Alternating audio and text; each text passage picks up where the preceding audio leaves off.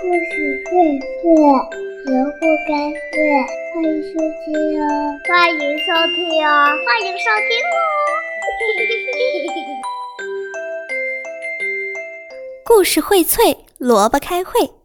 亲爱的小朋友们，又到了可以给你们分享故事的时间。今天给你们分享一个关于螃蟹的故事。是不是很少听到小螃蟹的故事呢？那我们今天就来听听看吧。螃蟹兄弟找新娘。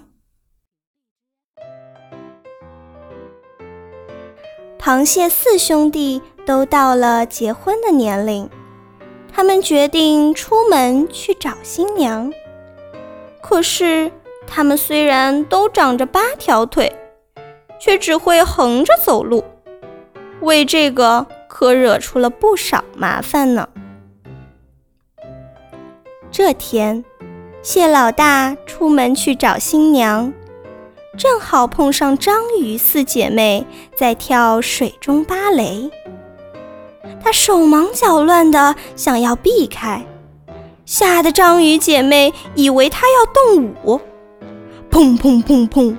发出了烟雾弹，蟹老大一看，哎呀呀，天都黑了，他连忙回家去了。第二天，蟹老二出门去找新娘，正好碰上了一大群小哈利在叠罗汉玩呢，让也让不开，躲也躲不掉，哗啦啦。他手忙脚乱地撞倒了罗汉塔，自己也差点儿被压成了肉饼。好不容易从底下爬出来，天已经黑了，谢老二只好回家去了。第三天，谢老三出门去找新娘，正好遇上了龙虾兵将在比武。把他的去路挡得严严实实的。谢老三举起了两只大钳子，想要挤进去，却遭到了虾兵虾将的好一阵围攻，结果丢掉了自己的一只钳子，只好回家去了。第四天，谢老四出门去找新娘，却不料。半路上正好看到海马爸爸在生宝宝，他好奇极了，站在一旁挥舞着八条腿外加两只钳子，喊了整整一天：“加油，加油！”回到家才想起来新娘子还不知道在哪里呢。第五天，螃蟹兄弟在洞里开了一天会。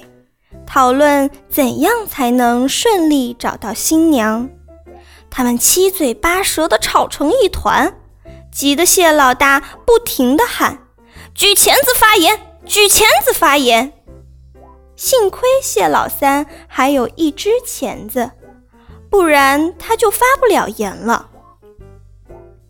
第六天，好运气来了，螃蟹四兄弟排着队。出家门不久，就从右边走来了一对螃蟹，它们恰好是四姐妹。